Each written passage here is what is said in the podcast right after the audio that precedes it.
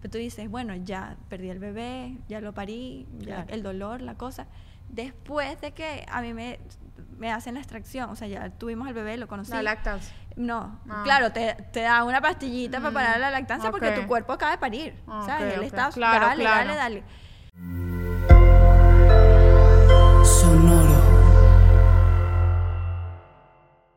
Tengo que hacer el reportaje. Tengo que ir al restaurante. Voy a llegar tarde al estudio. Tengo que entrevistar a una niñera nueva. Oye, respira y tómate el café. Así esté frío. Juntas aprenderemos a ser More Than Mamis. En la búsqueda de tener bebés y de ser madres pueden pasarnos situaciones muy complicadas. Yo tuve una pérdida a las nueve semanas y hoy invitamos a Alessandra Palombicio que también tuvo una pérdida a las 17 semanas y hoy la invitamos para que nos contara su historia en el mes de la concientización de la pérdida gestacional, perinatal Y neonatal. neonatal. Ale nos cuenta de una manera muy en paz, después de, de haber vivido este proceso, cómo logró volver a conectar con su maternidad después de, de vivir esta situación tan difícil y tan dolorosa. Y me llevó algo muy bonito, que es de cómo llevar ese proceso. Después de un proceso traumático, lo que ayuda el hablar y el desahogarse. Así que con ustedes, Alessandra Palombicio. More Than Mamis es presentado por Whiplash, Gravity Studios, Michis Wellness, Otaima Serpa Designs. Black and White Salon. Y ahora sí le damos la bienvenida a Alessandra Palombicio. Ale, bienvenida, Bienvenida, a More Than. Mommies. Estamos muy felices porque, bueno, lo estábamos hablando tras cámaras, se celebra un mes importante de concientización. ¿Cómo estás? Bien, gracias, gracias por invitarme, chicas. Sé que es un, es un tema que realmente no lo hemos hablado eh, aquí en el podcast. profundidad. A profundidad. Y cuando empecé a ver tus historias y, y lo que te pasó, en- fue tu último embarazo, ¿cierto? Sí, fue mi cuarto embarazo. Ajá, wow. Bueno, Alessandra es la mamá de Paris, de Bella y, y de, de Kai. Y, y de verdad que debe ser una experiencia bastante dura y sé que es un espacio que puede ser un poco, un, un tema que puede ser un poco vulnerable, pero estás en un espacio seguro y aquí vamos a hablar hasta donde tú quieras llegar. No, está bien, a mí me parece, me parece increíble que lo hablemos porque es algo que uno sabe que existe, es algo que uno conoce a personas que le pasan. Y cuando tú quedas embarazada es un miedo que tienes de por sí. Yo creo que todas, eh, creo, que inclusive en nuestro primer embarazo, Sí. en lo que cada vez que vamos al baño nos revisamos, ok, no hay sangre. Ok, no hay sangre. Eso está como Ayer me constante. pasó que, me, o sea, todavía te queda como el reflejo de que te limpias cuando haces pipí y ves si hay sangre. Es Exactamente. una cosa loca. Es exactamente, Sí. es un miedo que tienes ahí. Y ya en mi caso era el cuarto embarazo. Y es algo como que, si no me pasó en el primero, no me pasó en el segundo, no me va a pasar, no me pasó en el tercero. Empiezas como a relajarte. Empiezo como ¿no? a relajarme, pero aún así tú sabes que eh, más o menos como que es una de cuatro mujeres que tienen pérdida. Pero dices, bueno, ya Pero una de cuatro es bastante alto. es bastante alt- alto. Incluso en el momento en que yo estaba embarazada, éramos cinco amigas que estábamos embarazadas y tres tuvimos pérdida. Wow. Entonces tú dices, yo creo que es más de una de cuatro, en verdad. Bueno, yo tuve una pérdida entre Diego y Eros. Eso fue el mes antes de empezar pandemia, justamente ese año. Eh, nos fuimos a Disney y todo y me había sacado la foto. Tenía nueve semanas. nueve semanas. Y, a la- a la- eh, y nada, empecé a sangrar igualito. Llamé a emergencia, ¿qué pasa aquí? Las citas las tienen, bueno, ven el, no sé, es miércoles, yo empe- empecé a sangrar un miércoles y que bueno, te podemos ver el lunes. Y que señor. Y que te no dicen como que, bueno, a lo mejor- a lunes". lo mejor- que a lo mejor es normal, sí. como que señor, yo sé que mi- dentro de mí, no sé si te pasó, en mi cuerpo yo sabía que algo no estaba bien. Y ahí es cuando hago cita con otro, con otro ginecólogo porque quería verme y me atendí la mañana siguiente. Pero ya yo sabía que por el tipo de sangrado algo no estaba bien porque no era una sabe, manchita. y uno lo O sea, sabe, uno lo era, sabe. era un sangrado En mi caso no hubo un sangrado, bueno, en mi caso de por sí la pérdida fue eh, de casi 17 semanas. O sea, entrando los 5 meses, que uno se relaja. De por sí, les voy a desbloquear un miedo. Uno dice, bueno, voy a anunciar mi embarazo después de las 12 semanas porque es seguro. No es seguro. A mí me lo, me lo dijo mi doctor, tú puedes tener una pérdida en cualquier momento del embarazo, hasta el nacimiento, hasta después del nacimiento. Claro. No, yo creo que también eh, no, te dicen lo de las 12 semanas después del examen genético. Y, y tú habías realizado el los exámenes y todo había estado Sí. bien. De hecho, les voy a desbloquear otro miedo. Oh Yo quedo embarazada al día después de que se me va el periodo. O sea, Wow, que tú dices, "Ah, Sí. Claro, no voy estás safe, voy safe. Sí. Ajá. este, y en este caso era vacaciones. Yo ¿Tú me voy, te cuidabas con el método del ritmo? Sí, con el Ok. ritmo, sí. Mis dos últimos hijos, bueno, mis últimos, los Kai y Vela, eh, fueron completamente planificados y fueron de una. Y yo decía, bueno, o sea, yo voy bien, o sea, mi ciclo es completamente seguro.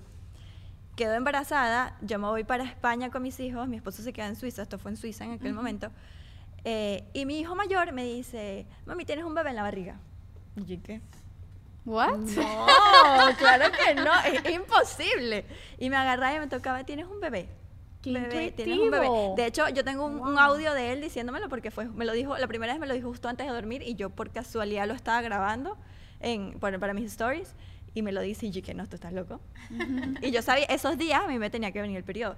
Claro. Yo tenía los síntomas de la menstruación, que son los mismos del embarazo, Total. dolor de vientre, dolor de senos, total, moody y tal. Y yo no, no, pero sí sabía que algo raro estaba pasando con mi cuerpo, porque estábamos a 40 grados de temperatura y yo estaba teniendo escalofríos. Y yo decía, bueno, es que me va a venir el periodo. ¿sabes? Yo decía, y me metí en esa historia hasta que ya, me- según el app, me decía, ya tienes suficientes días de retraso y dije, ok, me voy a hacer una prueba. Pero ese día llegaba mi prima también a España, yo me estaba quedando en casa de mi mejor amiga y me fui y me compré una botella de ron porque es que yo estaba demasiado segura de que yo no estaba embarazada. Yo, yo había terminado mi etapa de maternidad, Claro. incluso como de rebeldía. Fue y me hice un piercing en el ombligo y dije, ya, este es mi Imagínate momento. tú. Este es mi momento, ya no hijos, Claro, ya. ese es mi ya. momento de No, ya Sí, tres, a volver a tres mi es vida. ¿Qué edad bastante. subiste a...? A París. Ajá. Quedé embarazada a los 23 y lo tuve a los Claro, 24. chamita, Y después 25, 26, 26, 27, 28, 29, Claro, tienes... 30. Tienes seis ya. años cambiando pañales. No, y lactando, porque yo salía de, un- de un- sí, de la lactancia al embarazo, de la lactancia al embarazo. O sea, ¿Qué edad tiene no- Kai? Kai tiene, cumplió tres ahorita. Claro, sí. Y yo lo levanté de casi dos años. Y, Claro. ya está, o sea, y quedé embarazada ahí mismo. Incluso a Vela, cuando quedé embarazada de Vela, yo todavía estaba amamantando a Padre. A ver, ¿cómo es la cosa? No, cuando me quedé embarazada de Kai, todavía seguía amamantando a A Vela. Vela. O Entonces, sea que la lactancia no es un método anticonceptivo, yo no, muchachos. yo aproveché en uno, en uno de esos par de menstruaciones que me llegaron lactando, porque no son regulares, yo aproveché y ahí fue donde busqué a Kai, Mm, porque ok. yo quería que se llevaran poquito, yo se llevaba un año y medio. Y eh, bueno, estando en España, yo dije, bueno, no, es imposible, imposible, pero me voy a hacer mi prueba, porque... tu botellero. Sí, y me hice mi piercing y tal, y cuando me hice la prueba y salió positivo En España te la hiciste. en Oye. España, y Axel estaba en Suiza, yo lo llamo y le digo, tenemos un problemita. Sea, fue como que yo estaba entrando en crisis, yo no me esperaba otro embarazo más. Tú me dices, bueno, otro niño. Son cuatro. Además, ¿cuánto tiempo ¿sabes? viviendo en Suiza? Tenía dos años. Dos años, exacto. Sí, casi, casi. en. Miami y nos a fuimos Suiza. a Suiza. Y yo no, no estaba preparada emocionalmente ni psicológicamente, yo estaba pasando como por una depresión, o sea, yo no estaba nada, para nada preparada para aceptar un cuarto hijo. Claro, porque venías de un proceso que- de mudanza, siendo mamá de bebés, porque al final Sí. los tres Claro. eran bebés, Sí. de adaptarte a un nuevo país, de comenzar de cero, tantas cosas que emocionalmente nos pasan y boom, viene. Y que ya yo me sentía, ya yo me sentía preparada para, para de pasar esa etapa.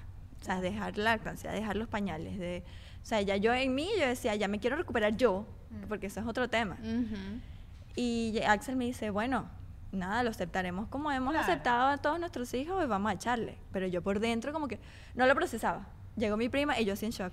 Y Axel es tu pareja desde hace- Desde toda la desde vida. toda la vida. O Toda sea, la vida. Y, y ustedes, el primer bebé fue planificado también? No, o no, ese fu- es- no fue ajá. para nada plan- Ok. no, para nada. Mi plan no estaba tener hijos a los 23 años. Ok, y de ahí Pero- te gustó la cosa y dijiste, Pero bueno, ahora arriesgado también con ese método del ritmo a los 23 años. No, esa, no, esa sí fue, esa sí fue un pelón, hay que decirlo, eso sí fue un súper pelón. Y ya cuando, cuando lo acepté naciendo, porque pasé todo el embarazo como en negación. Claro. Porque ¿Y yo- ¿Estabas en Caracas? no, estaba aquí en Ah, ya Miami. vives ya aquí, que- en Paris. yo me sentía como una adolescente embarazada, em- embarazo precoz. Para mí eso fue un embarazo precoz. Y Yo creo que sí hay que cambiar la percepción del embarazo precoz. Yo creo que antes de decir que no, de, a los, de los 12 a los, A los 16, No, no. yo, sí- a yo, los sí- 20. yo casi que me sentía embarazada. De hecho, a veces me preguntaba en el, en el hospital, ay, pero ¿qué edad tienes tú? Y Yo, y que señora, tengo 28 años. No, y y ay, pero parece chamita. Y yo, ajá. Para mí, claro, fue un choque porque yo fui la primera entre todas mis amigas. Claro. Que incluso ahorita es que están empezando. Y, yo, que no, Y mija. por eso también comenzaste a hacer como que a bloguear Sí, eh, de- empecé de, tema de maternidad y porque fue- no tenías Y amigas. fue como sin querer, Ajá. porque en ese momento Instagram no es lo que es ahora. Eso Ok. fue hace siete años atrás. Y yo empiezo a publicar mis cosas. Y todas mis cosas de lactancia, o sea, sobre todo como de muy natural, ¿no? Claro, de lo difícil que es, de lo solitario que es, porque aunque tengas una vecina que tenga hijos de la misma edad que tú, no llegan a coincidir porque es que es la siesta. Porque es que entonces no sé qué, que, que no se puede Yo faltar la hora la de comer. del hijo de Mirna porque Ajá, vecinos. Exactamente, yo estaba embarazada de Kai con aquellas náuseas horrorosas. Y, y en verdad empecé por ahí y empecé, empezaron como muchas mamás a sumarse, a sentirse identificadas, criando además en otro país, fuera de, o sea, Sí. fuera de tu familia, mis, mis papás no viven acá. Y para mí eso fue, ¿sabes? Vivir mi cosa yo sola y me sentía malísimo de paso. Y, y por esa razón empecé y fui creciendo. Ya después Kai y Bella fueron súper planificados. Y dije, bueno, sí, ya metí la pata, voy a meterla hasta el fondo y ya a los 30 estoy lista. Ya mis hijos, o sea, Ok. dentro de todo es como Claro, una de buena... Starbucks Sí. Empezaste como a... a enamorarte de la maternidad sí. también, porque si uno tiene tres es que no le gusta la cosa. Yo quería tres, nosotros exacto. queríamos tres. Siempre dijimos que sí. Y esta tres. sorpresa que, que tuvieron con el cuarto embarazo, ok, te tomaste la botella de ron, el piercing, volviste a, volviste a Suiza. No, ni siquiera la probé, ni siquiera No. probé el ron. Ah, no, vale. O sea, ese día la compré, me hizo el embarazo, no, y no, no tomé el O ron. sea, te compraste la pro y la botella de ron para celebrar. Sí, sí, no, pero- Le dijiste también celebren ustedes. Celebraron mi, sí, mi prima y mi mejor amiga. No, fue demasiado cómico. En verdad, estuve demasiado tiempo como procesándolo y, y yo sabía que en algún momento iban a empezar las náuseas porque me empieza súper rápido y las terminó a las 40 semanas.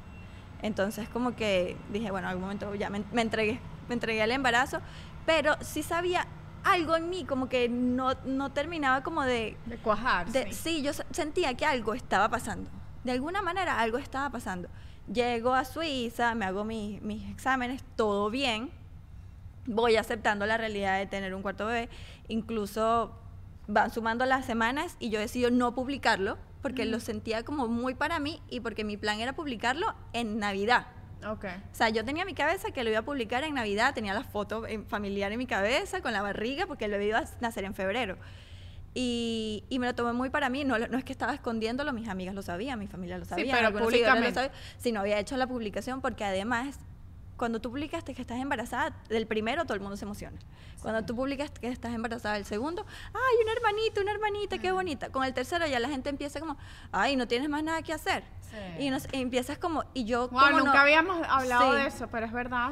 y entonces ya como que, Sí. y en tu casa no hay televisión. Y como, entonces te No, empiezan la como a cuestionar. Sí, y cuando ya tú expones tu vida privada a Sí, ese sí, nivel, eh, como, yo no, no me sentía tan bien emocionalmente como para, como Sobre para todo- publicarlo, porque con un cuarto, que la gente Claro. te va a decir, ah, no. No, que eres Amish. que- o sea, o sea, yo no estaba preparada para leer ese- Ay, no. esos comentarios que no quería leer, que Claro. gracias a Dios en mi comunidad de Instagram no, no hay tantos haters, pero siempre hay un comentario que, que te saca. Es que ¿sabes qué pasa? Que las- las mamás nos quejamos mucho.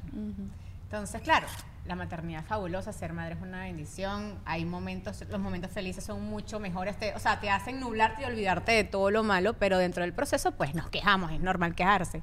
Sí. Y entonces como uno se queja a través de esta ventanita, porque bueno, usamos las redes sociales también para expresar nuestras experiencias, Para desahogarnos. para desahogarnos, en tu caso que llegue un tercero y un cuarto, es como que bueno, ¿para qué te quejas? ¿Para qué vives el proceso? ¿Para Sí. qué me cuentas tu experiencia? Sí, Sí. sí, vas a seguir embarazándote, ¿sabes? Como que la gente es muy... Sí, no, y, eh, Es muy mala con y en eso. todo sentido. Tú ni- ya y en no entiendes- solamente en las redes, en la vida en la vida, cotidiana. sí, siempre, siem- en la misma familia. Claro. ¿Y cómo vas a hacer? Y, o sea, y te Sí, empiezan porque a hacer a preguntas que tú no- todavía no te sabes responder Ah, porque todavía no ha claro. nacido, porque... Y entonces, claro, yo ya lo... De hecho, el día que tuve la pérdida, yo estaba sentada en mi cama haciendo una compra de ropa de embarazada porque me iba a tocar todo el invierno embarazada y no, te- no Dios, estaba preparada. Tenía que comprar los leggings, la vaina, las medidas, tú sabes, ¿no? Mm. Como de, de frío. Y estaba a punto de pagar y, y sentí una puntada como de un lado, pero tipo aire. ¿Sabes? Entonces yo me- como que me, acomodaba y la tenía todavía. Pero una dura, constante, pero no así como que de llorar. Y entonces me acomodaba y yo decía, "Se- seguramente tengo ganas de hacer pipí. Porque ya tenía mi pancita, ya yo sentía al bebé, Claro. ya, o sea, ya, ¿sabes? Sí, bueno, Ya- 16. Ya estoy avanzada. avanzada. esto- ya iba a llegar. De hecho, la semana siguiente iba a tener el eco como para saber el, del sexo del bebé y todo esto. Que en sí no lo queríamos saber, porque, ah, porque en mi último embarazo, noso- mi, bueno, mi último hijo que tuvimos, este, no quisimos saber el sexo del bebé sino hasta el nacimiento. Y dijimos que el- si teníamos otro, Iba a íbamos a hacer lo mismo. Y, pero bueno, el eco, ¿sabes? El, el eco grande, pues el importante. Y mm, empiezo a sentir el dolor, voy al baño, hago pipí, me limpio y veo como, un- como una rayita, pero de sangre, pero como marroncita. Ujú. Entonces digo, ok, no es normal. Si hay sangre, no es normal. O sea, y hay Sí, sobre menos- todo, o sea, la- y- dicen que las primeras semanas es normal por el sangrado de implantación y todo eso. Pero ya. Pero tú ves sangre y tú sabes que algo está pasando. Y yo y uno lo sabe. Sí, sí, sí. Total. de hecho, yo el día anterior mi mamá me dice, ¿y sientes al bebé? Y yo le digo, sí, lo siento, pero no lo siento tanto. Y me pongo a buscar fotos de mis otros embarazos con las mismas semanas y mi barriga estaba mucho más grande. Mm. Se supone que entre más, o sea, mien- mientras más niños tienes, tu Más barriga grande. más grande y sale más rápido y como Claro, que... porque la cavidad ya está acostumbrada Sí, a, la, a expandirse. ya- sí. Este episodio de More Than Mamis es patrocinado por BetterHelp. ¿Alguna vez has sentido que tu cerebro te juega en contra? Cuando sabes que algo es bueno para ti, que lo deberías hacer, pero tu cerebro no termina de ejecutarlo. A mí sí me ha pasado justamente con el síndrome del impostor. Muchas veces sé que estoy haciendo lo mejor que puedo, que estoy haciendo las cosas bien, pero hay una voz interna que siempre me juzga y me hace tener pensamientos negativos sobre mi trabajo. A mí la terapia me ha ayudado a tener las herramientas para tener más pensamientos positivos, aplaudir mis logros, valorar mi trabajo y eso me ha empoderado muchísimo. Como siempre, les digo, no tienen que haber pasado por un trauma para buscar ayuda. Totalmente. Si piensan en iniciar terapia, te recomendamos BetterHelp. Es online, flexible y se adapta a tu horario. Al entrar a la website llenarás un cuestionario y te enlazará con un terapista calificado. Y lo mejor es que puedes cambiar de terapista sin cargo adicional. Haz de tu cerebro tu mejor amigo con BetterHelp. Entra a betterhelp.com slash mamis y ten un 10% de descuento en tu primer mes. betterhelp.com slash mamis. A nosotras las mamás, una de las cosas que más nos quita tiempo es la preparación de las comidas de la casa. Que sí que va a comer el niño, que va a comer el esposo, que vamos a comer nosotras. Y para eso está Factor Meals, que es una empresa que se encarga de preparar comidas frescas y ponértelas en la puerta de tu casa con ingredientes de calidad y deliciosas recetas preparadas por chefs profesionales. Nosotras aquí en More Mamis te tenemos un código de descuento ingresando al link factormeals.com slash more than 50 para que las pruebes y tengas un 50% de descuento de nuestra parte. Olvídate de lavar los platos, de preparar la comida, de ir al supermercado con factormeals.com y More Than Mamis. Y algo, algo me sonaba que no estaba como bien. Yo había pasado por ese- una semana muy dura de vómitos, pero no eran vómitos normales de embarazo, sino como que eran vómitos como de, de- cuando te enfermas. que- sí. O sea, cada rato, a cada que tu cuerpo cada- está reaccionando a ajá. algo. Entonces, me vuelvo a limpiar y no sale más sangre. Te Y quedaste tranquila. Y no, No. ense- enseguida llamo a Axel y digo, vamos al hospital. El dolor había bajado, pero todavía lo tenía. Y entonces digo, voy a volver a hacer pipí. Hago pipí otra vez, me vuelvo a limpiar, no hay sangre. Pero es que ya, o sea, ya yo empecé a llorar. Ahí ya yo empe- había empezado a llorar, porque es que yo lo sabía. Claro, Ya yo que lo sabía. nosotros tenemos, Semanas aparte con el antes, embarazo, uno se le activa como una intuición Sí, más un fuerte de la que normalmente una uno conexión, en, verdad, Sí. tú tienes una, yo no descubrí qué tan fuerte era la conexión que tú tienes con tu bebé Mm. en el embarazo hasta el este última pérdida que tuve. Ya unas semanas antes había tenido la pérdida de una amiga, semanas anteriores había otra, todos fueron pérdidas diferentes, una fueron este, abortos espontáneos dentro de menos de las 8 Del- sí. semanas, otras a las 12 semanas, ya la mía había pasado a otro nivel fui al, al hospital y en el lugar donde me atendieron fue en el mismo lugar donde lo vi por primera vez. O sea, fue El exactamente en el mismo cuarto, exactamente, o sea, Wow. fue todo. Y, y ya yo obviamente me conozco un eco de memoria de todas las experiencias que Claro. he tenido. Y cuando me pasan así rapidito, pan, y veo el bebé y veo que no hay corazón, ya yo sabía que me iban a decir algo. Y yo todo bien, y me dijeron, no, bueno, este, vamos a esperar a que venga mi jefe. Y yo pues no entiendo por qué me lo estaban alargando, ya yo lo sabía. Y yo lloraba y lloraba y lloraba. Y, claro, además en un idioma, no, o sea, ni- es que hasta Ah, culturalmente todo en contra, porque ni siquiera con tu gente, con un Sí. doctor que tú sabes cómo somos, tal vez los latinos un poquito más cercanos, Sí, otro no, idioma. En verdad, en verdad en Suiza yo fue una experiencia creo que, que fue increíble. O sea, para lo horrible que fue la experiencia, ellos la convirtieron en algo bastante bonito. Fueron muy Cuéntanos cercanos. Sí, porque ellos, claro, me dicen, ya después me, me lo confirman, no hay corazoncito, y yo pregunto desde cuándo, Mm. porque, ¿sabes? A veces pasa de que tú no te enteras, pues. Y me dicen, no, por el tamaño que tenía, tenía las semanas exactas. O sea, la pérdida fue hoy o ayer. Cuando sentiste el Cuando sentí el la puntada. Probablemente haya sido horas antes, un día antes, pero ya el cuerpo me empezó a avisar, epa, te Claro. ma- te, empieza a mandar señales de Sí. alguna manera. Otra cosa rara es que había parado los vómitos. Mm. Que para esas semanas es normal que las pares. Pero Claro. en mi, eh, mi experiencia, yo jamás paré los, em- los vómitos. En Jamás. todos tus embarazos En mis embarazos vomité hasta el síntoma. momento en que parí. Ah, wow. Este, y ya había parado los vómitos. Y dije, mm, o de verdad este embarazo es es, bueno, es Diferente. diferente, porque todos son diferentes, o algo está pasando. Claro. Y efectivamente, ellos me dijeron, ya para ese momento era la noche, me dijeron, vete a tu casa, bañate, sabes, acuéstate a dormir y te esperamos mañana a las 6 de la mañana para ingresarte. Me dicen, el procedimiento va a ser que lo tienes que parir, por lo grande del bebé. Wow. Entonces, Ay, no, qué me fuerte. ingresaron, me, me indujeron el parto, yo viví mis contracciones. ¿Y cómo fue esa noche? cual, tal. Bueno, esa noche nosotros lo llamamos bebé rayito porque la habitación era como larga y era un solo ventanal hacia como hacia la ciudad. Esa noche fue una noche de tormenta, pero de rayos que nin- o sea, todas las luces de la habitación estaban apagadas y la habitación nunca se mantuvo oscura. Rayos, rayos, rayos y se alumbraba y se alumbraba y se Dios. alumbraba, pero fue como se da como escalofríos porque en Sí. verdad yo nunca No, había, había vivido yo una vi lo tormenta que de manera. publicaste y literal, o sea, Fue hasta que amaneció. Impresiona. Hasta que amaneció, literalmente.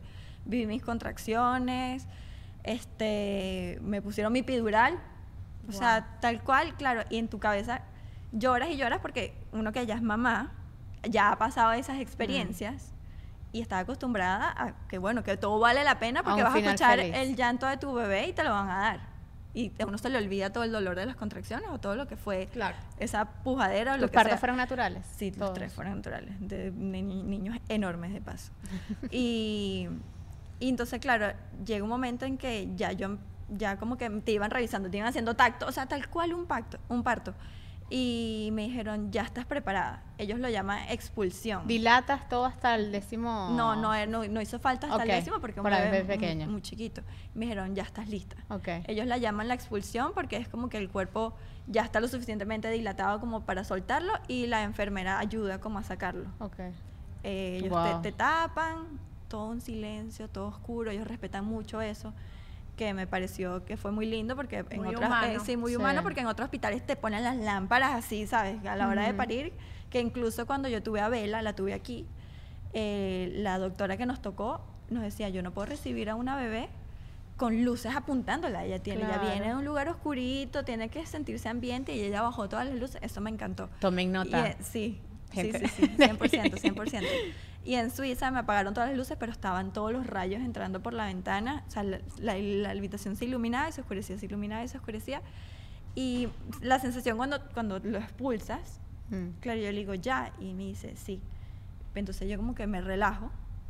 Y cuando cortan el cordón, que yo no sabía, no me, no me avisaron que iban a cortar el cordón, pegué un grito. Porque sentí como un, ele- un electrocutazo así. Y incluso la enfermera se asustó y me dijo como que, ¿estás bien? Y yo le digo, le digo, ¿qué pasó? Y me dijo, corté el cordón. Y ahí fue que entendí la real, o sea, conexión que tú tienes con tu bebé es demasiado dura. Es demasiado, o sea, sentí como si me hubiesen cortado, no sé, un pie, una cosa, porque fue como un electrocutazo que me, que me sacudió todo. Y tenías la epidural. Y o sea, sí, sí, sí, sí. Ellos en Suiza, no sé cómo funciona acá, no, bueno, no he vivido esa experiencia ni, ni conozco a nadie que la haya vivido. Ellos te ofrecen conocer al bebé. Ok.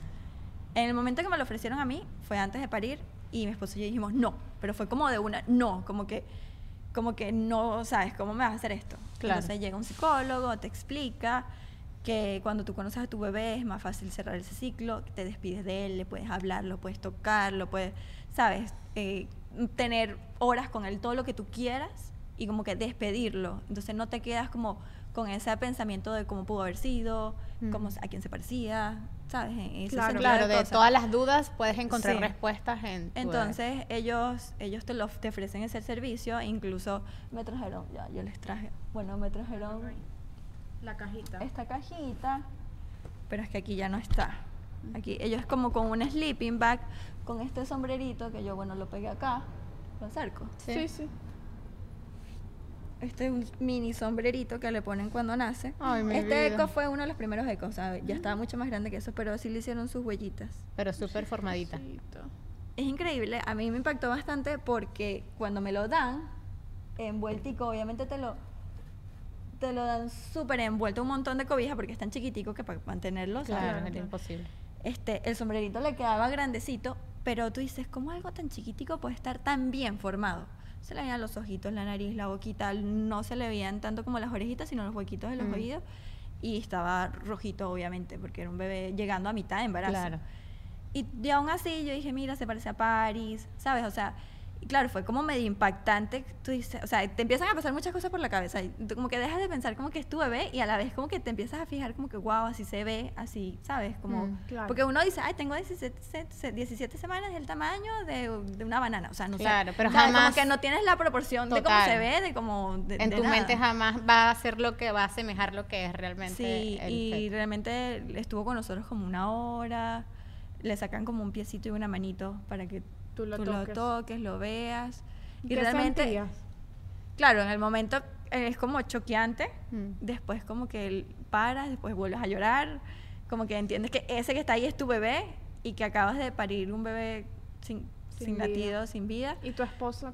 Él también estaba? lloraba, claro, él, lloraba, veía a mí llorando, entonces lloraba más. Y Claro, él sufría por el bebé y por ti. Sí, porque además que para los hombres yo creo que no es real hasta que tienen el bebé en, lo- en los Sí, brazos. claro. Para ellos te ven a ti embarazada, ay, mira, una patadita, ay, mira, pero no es real Claro. hasta que te, le dan a tu bebé. Claro. Y en ese momento teníamos a nuestro bebé, pero estaba sin vida, estaba a mitad de formación, estaba todos los sueños y ya como que proyectos que teníamos de tener un bebé más, de que si íbamos a comprar una camita, que la cuna donde le íbamos a poner, que la ropa de embarazo, que, o sea, como que todo se fue para un lado. Sí. Y a ese momento que tú nunca te vas a imaginar qué va a pasar. Y, y entonces viene la enfermera, te da un momento a solas con tu bebé, te entrega esto que todo es hecho a mano, te dan como, bueno, lo que es el bebé, el bebé estrellita, entonces todo esto, todo esto es hecho a mano por otras mamás que también han tenido pérdidas, que una velita, te... ¿Y será así aquí? ¿Has, tenido- Eh, has no- hablado con no mamás? tengo aquí ni en- idea, no tengo ni idea, la verdad. Y bueno, yo lo vi cuando estuve en, en el NICU con los twins. Eh, yo sí vi niños que perdieron la vida y sí lo hacían por con, con bebés que ya habían nacido. que ya habían nacido. Y ellos, ay, a mí me daba, o sea, era, era muy chimbo verlo, muy triste verlo, porque primero que tienes a tus hijos, yo tenía a mis hijos ahí, Mm. y veías como que la posibilidad peor, lo- el peor escenario. Claro, Lo vivías. De, lo, a- a- lo vivías de lejos de porque lejos, en claro. el NICU todas las incubadoras están una al lado de la otra. Yo estaba como que en un área un poquito más especializada para e- cuando por, en la incubadora de Eric y ahí nada más habían dos incubadoras. La incubadora de al lado era una niña, falleció. Eran, eran triplets y ella era una de los triplets. Wow. Y sí, yo vi, el, tenía un cuadrito de acrílico, mira, tengo los... Es que sí, claro, y me imagino, Sí. Y me imagino eso ya con niños Sí. que, que das a luz, o sea, que ya como que incluso cuando Sí. yo comparto esta experiencia en Instagram, no publiqué que estaba embarazada y de repente publico que perdimos un bebé, yo digo, porque, o sea, hay que hacerlo, hay que hacerlo, incluso Sí, eh, por lo que Porque- te decía el psicólogo del closure Sí, también. y es lo que sí, entonces nos dijeron, tienes que darle su lugar en tu familia, porque es, es tu hijo, lo pariste. Claro. O sea, estuvo dentro de ti, tú lo formaste, hubo corazón, hubo, ¿sabes? Estaba, ¿Y te dieron estaba alguna ahí. causa de la pérdida? Ellos te preguntan si quieres saberlo y nosotros decidimos, yo al menos decidí no, no saberlo. Ah, pero se podía saber, se podían podía analizar saber, el sí, bebé. Sí, sí, sí. La mayoría de las veces es como algo químico, pues como que no se estaba formando bien, algo estaba pasando. Mm. Pero cuando uno tiene una pérdida, me imagino que tú también lo, que lo habrás vivido, uno siente una culpa, empiezas Sí. a buscar razones. ¿Será que corrí mal? ¿Será que cargué demasiado a los otros niños? ¿Será que empujé demasiado duro el coche? ¿Sabes? Todas las cosas que te dicen como que tienes que cuidarte, Sí. ¿sabes? Y de yo me- cosas mínimas, yo me y es una sentí muy culpa- mal. Es una culpa que te da. Porque ese bebé, cuando yo me entero que estoy embarazada, estaba comenzando otra vez. Había un mes antes firmado un contrato con una cadena de televisión y era mi primer proyecto grande en Estados Unidos. Tenía un mes y fue de sorpresa, en verdad. Claro. Fue un pelón de una noche y pasó. Claro. Y claro, cuando yo salgo del baño y le digo a Víctor que estoy embarazada, yo no quería estar embarazada. ¿Qué fue lo que me pasó a mí? Como que entonces, tardé en asimilarlo. Yo, claro, tardé en asimilarlo y yo lloraba y le decía, ¿por qué? ¿Cómo voy a hacer ahora? No, como que esos primeros dos, tres días yo me sentí mal de estar embarazada. Entonces, Claro. claro, después emocionalmente como que entiendes que qué bueno estar embarazada, como que lo asimilas en familia, en equipo, en conjunto. Y después como a la novena semana pasa todo esto, yo me culpé por mis malos pensamientos. O sea, mi culpa era mis malos Haber- pensamientos. haber pensado en eso, Haber que pensado que yo no lo quería. Entonces como que yo con mis pensamientos lo maté porque yo no lo quería. O sea, Sí. a mí me costó muchísimo salir de ese hueco y pensar, pasó porque que no fue tenía que culpa, pasar, que no fue mi culpa. Que, eh, exactamente Pero como tuve mismo. tantos pensamientos negativos, o sea, no de abortar ni nada por el estilo, jamás se me pasó por la mente, pero sí como el shock de que yo no quería, o sea, Que no era el momento. No era el momento. Bueno, me pasó exactamente igual. Yo decía, Dios mío. Y de incluso yo le pedí, o sea, teniéndolo conmigo en los brazos, le pedí disculpas si por alguna razón él no se sintió deseado, no se sintió Totalmente. querido. O sea, yo le decía, discúlpame de verdad si en algún momento tú llegaste a sentir Mm. esas energías, porque la mente es demasiado fuerte. Sí. Y entonces yo al final decidí ni saber. Yo dije, no, este bebé igualito fue querido, fue amado, o sea, le dimos adelante, le dimos para adelante, pues seguimos con el embarazo y ya estábamos, y ya estábamos Claro. felices, ya, ya sus hermanos sabían. Total. Paris, que fue el que me dijo que estaba embarazada, me dijo que era un varón y me dijo que se iba a llamar Alexander, el, el todo, yo no sé. Guau. Y al final sí supimos el sexo del bebé cuando nació Claro. y era un varón. Yo juraba que era una niña por haber quedado embarazada Ah, ¿era un fuera, varón? eh, fuera de... Ah, me sí. imaginé que era niña por el No, porque no, sí, no te dan, fue un varoncito, fue un varoncito. Y al final ellos también te dicen, es importante que lo, lo incluyas a tu familia, que le des un nombre, al final. Pero qué bueno que te dan una guía Te de dan cómo como una ir guía. por el Me proceso. parece Sí, que y te hasta el manda- acercamiento Sí, psicológico. Después cuando te mandan a tu casa, claro, esto no termina aquí. Michelle y yo encontramos el paraíso de los zapatos. Natalie Méndez abrió una nueva tienda en Doral, cerquita de nosotros. Pero no te preocupes, que si no estás en Miami, también puedes conseguirla online y tenemos cupón de descuento, te lo vamos a dejar en la descripción. Puedes encontrar el estilo que más se adapte a tu personalidad. Tacones, sneakers, hasta Michelle se llevó un sombrero. Tienen accesorios de cuero, joyería, tienen cosas hermosas y todo es diseños de primera calidad. Además que Natalie Méndez es orgullo venezolano. Puedes ingresar a su página web bynatalimendez.com y utiliza el código de descuento. Toda la información en la descripción. Si tú acabas de llegar a los Estados Unidos o tienes mucho tiempo y no tienes un seguro, nosotras te recomendamos Edurango Insurance. Edurango Insurance se ajusta a tu seguro. Además, trabajan en varios estados del país, no solamente en el estado de la Florida. Te pueden ayudar a que tengas el seguro indicado para ti y tu familia. Ese que hace que no te duela tu bolsillo, es decir, que se ajuste a tu presupuesto. Toda la información de Durango Insurance la pueden encontrar en nuestra descripción. A nivel personal, tengo que contarles que me he sentido un poco cansada por mi ritmo de trabajo y gracias a estos productos de Vita Support, pues me he sentido muchísimo mejor y he tenido la energía necesaria para poder trabajar y aguantar este ritmo que no es fácil. Claro, amiga, es que, o sea, entre tantos viajes, partidos, el podcast, los niños, uno necesita pues estar fuerte.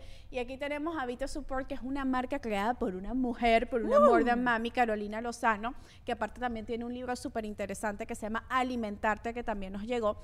Y esta proteína tiene también la cualidad de que no solamente es whey protein, sino que también tiene vitamina C y colágeno, que son súper necesarias y nos ayudan con el sistema inmune. Y bueno, a cuidarnos nuestra piel porque también es necesario. Un suplemento del día a día que puede utilizar toda la familia. ¿Cómo pueden conseguirlo? en nccnutrition.com y pueden tener un código de descuento en la descripción. Y no siempre nuestro me time tiene que ser tomarnos un café o leer un libro. También nuestro me time está en consentirnos y darnos placer. Así es, con la alta gama de productos que tiene Bed Geek para ustedes. Miren, tenemos aquí pues diferentes cositas que podemos tener metidas en la mesita de noche. y pues tomarse ese me time, por- que no nos dé pena, que esto es un momento para nosotras, para reconectar con nuestra sensualidad, sobre todo en ese posparto que uno no sabe ni quién es, ni, ni, Ni ni qué qué pasó ahí. Ni, y ni que sentimos. Y esto puede ayudar a reconectar. Entren a bedgeek.com y hay código de descuento. ¿Cuál es? Sí, More Than Mamis 15, bedgeek.com. Y hoy justamente me llegó en mi cajita de Kabuki Jewelry mis nuevos accesorios. que Están amo. Qué bellísimos. sí, son muy cuchi. me Kabuki. Jewelry definitivamente tiene mis piezas de accesorios favoritas. Miren estos anillos, qué hermoso. Y lo Esos mejor Oh, wow. Es que son a prueba de agua. Nosotras Así que es. somos mamás, lavando los teteros, haciendo el laundry y uno no tiene tiempo de quitarse todas esas cositas. Hasta por bañarse uno no tiene tiempo de quitarse las cositas. Es verdad. Así que nosotros tenemos código de descuento More Than Mamis 15. 15 para un 15% de descuento. Es bastante, bastante. Se van a ahorrar un dinerito y van a lucir hermosas con sus accesorios. Ingresen a la página web, en nuestra descripción está toda la información y el código de descuento. kabukijewelry.com, código de descuento, Mordamamis15. ¿Tú has tenido algún accidente, Michi? Me pasó hace años que tuve un accidente de tránsito.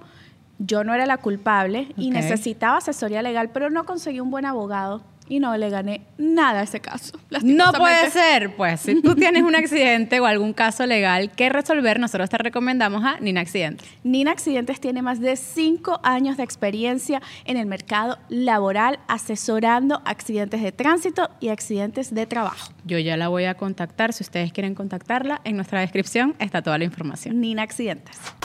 Pero tú dices, bueno, ya perdí el bebé, ya lo parí, ya Claro. el dolor, la cosa. Después de que a mí me, me hacen la extracción, o sea, ya tuvimos al bebé, lo conocí. lactancia. No, Ah. claro, te, te da una pastillita para parar la lactancia ok. porque tu cuerpo acaba de parir. Ah, ¿Sabes? Él está, Claro, dale, claro. dale, dale. Y me dicen, te vamos a llevar a quirófano para terminar de remover cualquier cosa que haya quedado. Yo, ok, está bien, no pasa nada. Me duermen, me llevan a quirófano, me despierto, vuelta a nada, ¿sabes? Con aquel dolor de cabeza, mareada. Y me dicen, entraste a quirófano, pero perdiste dos litros de sangre o más. No, y yo pana. como que, estaba como que, uh, ¿qué? O sea, y no, hay que hacerte esa transfusión de sangre, tal, estuvo hospitalizada más días, yo con aquellas transfusiones no lograba recuperarme. ¿Y tus hijos que te Me da- necesitaban? ¿Tres hijos? mis hijos que me necesitaban, o Ah. sea... ¿Y tenías gracias- familia en gra- Suiza? No, gracias a Dios para ese momento estaba mi mamá. Ah, no. Chao. Que- pero gracias a Dios, yo la había traído obligada. Le dije, mañana te vienes porque yo no, no podía con tres niños, los vómitos, el verano. La cosa, eh, Axel trabajaba fuera de donde nosotros vivíamos, o sea, él viajaba, venía, viajaba, venía y yo Claro. no daba para más. Claro, ya había llegado a acompañarte había- en el, embarazo. En el- pero Mm. gracias a Dios estaba ahí en ese momento. Y, y claro, yo tengo, o sea, imagínate, tengo la pérdida. Después las transfusiones de sangre, que no lograba recuperarme, me mandan para mi casa, me mandan a chequearme un psicólogo, tal, este, o sea, a chequear todo cómo va y de repente mi corazón empieza como, empiezo a tener como taquicardias, pero con la presión sanguínea demasiado baja. O sea, me, medían y ni siquiera señalaba la vaina. Y me la pasaban en emergencia, me la pas- sentía que me desmayaba. O sea, pasé meses recuperándome, meses. Y claro, los doctores me decían que había sido por las pérdidas de sangre, otra vez mi cuerpo asimilando la- las transfusiones de sangre. Y después yo entendí de es que no era todo lo que había pasado, sino que era yo emocionalmente que no estaba recuperada. Claro. No estaba Claro. recuperada. Era tu cuerpo gritando lo que te estaba pasando. Tenía el corazón roto, Claro. literalmente. Y no, y no, como que no, ¿Y cómo- no me terminaba de recuperar. ¿Qué fueron esas cosas que poco a poco lograron que tú Bueno, primero te que todo- recuperaras emocionalmente? Primero que todo, hablarlo con las demás personas. Yo lo publico y digo, bueno, tuve esta amiga que le pasó, tuve esta amiga que le pasó, tuve esta amiga que le pasó dos veces. Pero cuando yo lo publico y me empiezan a llegar esa cantidad de mensajes privados, incluso de personas muy cercanas que yo ni sabía, yo digo, wow. Entonces me dice, gracias por compartirlo. Incluso hubo gente, tuvo pérdidas a las 38 semanas, gente que me compartió su experiencia pariéndolo, gente Sí. que me compartió su experiencia de haber, después de amamantarlos. O bueno, sea, la, la esposa de Cristiano Ronaldo, que le pasó con sus twins que uno nació, Sí. uno nació sin que es vida. muy fuerte, es muy fuerte. Y tú dices, bueno, una cosa no se compara con la otra. Sí. Tu pérdida no sí, es menos todas que la la- mía. todos por- los dolores son subjetivos, o sea, de cada que cuando historia fue se vive menos de diferente. las 12 semanas sí fue, o sea, no importa, una pérdida es una pérdida. O sea, y ya cuando tú estás enterada, ya para tu Claro. cerebro, ¿Qué ya le tú tienes un a, a una mamá que está pasando por una situación similar? que lo viva, lo llore y lo exprese. Porque mm, yo creo que culturalmente cuando tienes una pérdida, uno como que como no como no nació, no vivió, no existió. Sí existió. Claro. Muchas veces me ha pasado que digo, "Ay, mira, Talcisa está embarazada." Ay, qué emoción. Hacen un gender reveal. Ay, qué emoción. Y de repente, ay, ¿qué habrá pasado con el bebé de este que más nunca publicó? Y te metes y borró toda la foto. Y tú, Wow. y entonces pues te enteras que, que tuvo una pérdida, pero así como lo publicas, así Sí. también tienes que darle, Darle su, su lugar, lugar. ¿entiendes? Sí. Y hay que hacerlo, hay que hacerlo. Yo entiendo Duele, muchas claro, muchas personas no se sienten cómodas hablando. Está bien, no lo hables, pero en algún momento compártelo con tu mejor amiga. Sácalo del sistema. es demasiado importante hacerlo. Yo, la verdad, o sea, me impresioné mucho todas las historias, leyendo todas las historias de cada persona. Incluso llegaron a mí personas que habían tenido pérdidas hace 20 años Mm. y me, dice, me, me hiciste darme cuenta de que nunca le di su lugar en la familia y hoy en día me voy a tatuar su nombre. Hoy en día puedo hacer, voy a hacer algo, o sea, en mi, en mi caso tenemos esto en mi casa, ¿no? Este, voy a hacer algo en conmemoración al bebé que perdí hace 15 años Claro. y nunca hice nada por él porque después tuve mi chamo y listo, ya pasó. No, listo, ya pasó, no. O sea, Sí. Sí. fue parte de tu, de tu familia.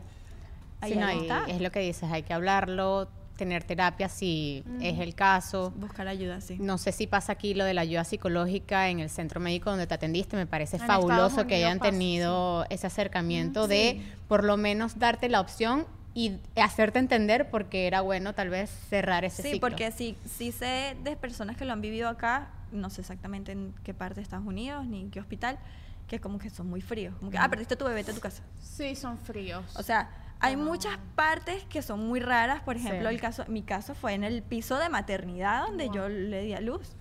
y tú Y- escuchabas y, yo niños, escuchaba a los sí. bebés naciendo, Guau, escuchaba a los bebés fuerte. llorando. Y uno que ya tiene la experiencia, super mega experiencia de lo que es un llanto bebé, yo le decía a mi esposo, ese bebé tiene hambre. Es horrible. Ese o sea, bebé estar está- en, la sala, sueño. en la sala de maternidad sin tus hijos, bueno, yo, yo lo viví porque yo estaba, yo escuchaba a todas las mamás con sus hijos y yo era la única en mi pasillo sin hijos. Y, recuerdo que, que vino una consultora de lactancia a como que a chequearme y me dice, ¿y, y, y por- ¿y dónde están tus hijos? Ay, Dios mío. y yo esta hija de... No, es que pierden como y la yo le dije, está en el NICU a punto de morir, gracias. O sea, O sea, pierden como la humanidad definitivamente. No, y, y aquí, el, o sea, en tú, si hay ayuda psicológica, pero es si te ven en la mierda. A mí Ok. me pasó fue que a mí me dieron un cuestionario. El cuestionario, a mí también me lo, Sí. a todo el mundo Eh, se lo sí. ¿Que has dan- intentado hacerte daño? Sí, te, Sí. sí. te, te preguntan todas las cosas y, y Neita me decía, cuidado con lo que respondes. ¿Y que No, qué pasa que- si a todas las le digo que sí? Hay que ser sincera, hay que ser Sí. sincera porque la y ayuda y yo le decía, Nathan, pero ¿qué voy a poner? O sea, tengo que poner lo ¿Cómo me está siento? pasando. Claro, para algo Y es el decía, cuestionario. ¿y si, no nos, y si nos quitan los niños, y Ah. yo, bueno, ¿qué voy a poner? Que no es tan grave. Y me mandaron a, a un psiquiatra, y el psiquiatra sí fue un poco frío, pero sí validó lo que estaba pasando y me dijo algo que me hizo entender mucho más mi proceso, que él me dijo, tú tienes estrés postraumático seguido de depresión postparto. y Ok, las dos claro. cosas juntas, Hmm. sumado a que era un embarazo gemelar, que las hormonas son el doble, El doble. el- así como estabas tan arriba, porque yo en mi embarazo lo viví súper feliz, Ok. Así, Colapsaste. así, Pa' abajo. así pa- van para abajo. Y eso como que me hizo sentir, ok, no estoy loca, es algo químico que me está pasando, me medicaron. Y hay que aceptarlo. Y, hay- Total. y- y esa ayuda, no le tengan miedo a llenar el cuestionario. Bueno, yo como que tenía, que ¿tienes pensamiento de morirte? Sí, pero decía, bueno, casi, más o menos. porque Porque, mi hijo en verdad, o sea, da miedo. Da en ese miedo, momento a lo mejor claro. no, Claro. pero cuando ya tú llegas, ojo, y el de la depresión postparto no es eh, apenas pariste, eso No, puede puede durar un pasar. año Sí. o más. Sí, total. Que tú no lo sabes, tú empiezas, tú dices, bueno, es el cansancio, es no sé qué, qué, es que ya no sabes. Pero busquen ayuda. Si ustedes tienen esos pensamientos, eh, esa tristeza, esos baby blues, creo que es demasiado importante bu- buscar esa Sí. ayuda y, y como tú dices, hablarlo. Bueno, Ale, se nos acabó el Ay, tiempo. sí. Tenemos muchas otras cosas que, que hablar y bueno, esperamos Bueno, tenerte gracias, de vuelta gracias por contarnos tu historia, Sí. por contarla No, en tus redes siempre. sociales. Siempre yo cuando importante. tuve la pérdida, yo la tuve en febrero y terminé posteando en plena pandemia como en mayo, junio, porque no me sentía como en la capacidad de expresarlo. Yo mis embarazos, casi el primero también lo comuniqué a las 20 semanas, el segundo casi que a las 25 porque soy muy privada con lo que pueda pasar. También con la, la energía que uno energía recibe de la claro, gente. Claro, 100%. Y tardé mucho en anunciar mis embarazos. Ese no lo anuncié, lo sabía la gente, mis amigos, pero no, claro. no en redes. Y después, cuando lo acepté y como que drené y pude como quitarme encima la culpa, fue que pude compartir. Pero lo hiciste, lo importante, Sí. 100%. Bueno, Así Ale, muchísimas gracias. Eres Gracias una super more than mami, súper fuerte cómo manejaste todo esto y, todo lo lindo que compartes de tu maternidad. Síganla, les vamos a dejar eh, sus redes sociales pues para que conecten con Ale y nosotras nos vemos en Patreon. Así es. Bye bye. Chaito. Bye, gracias.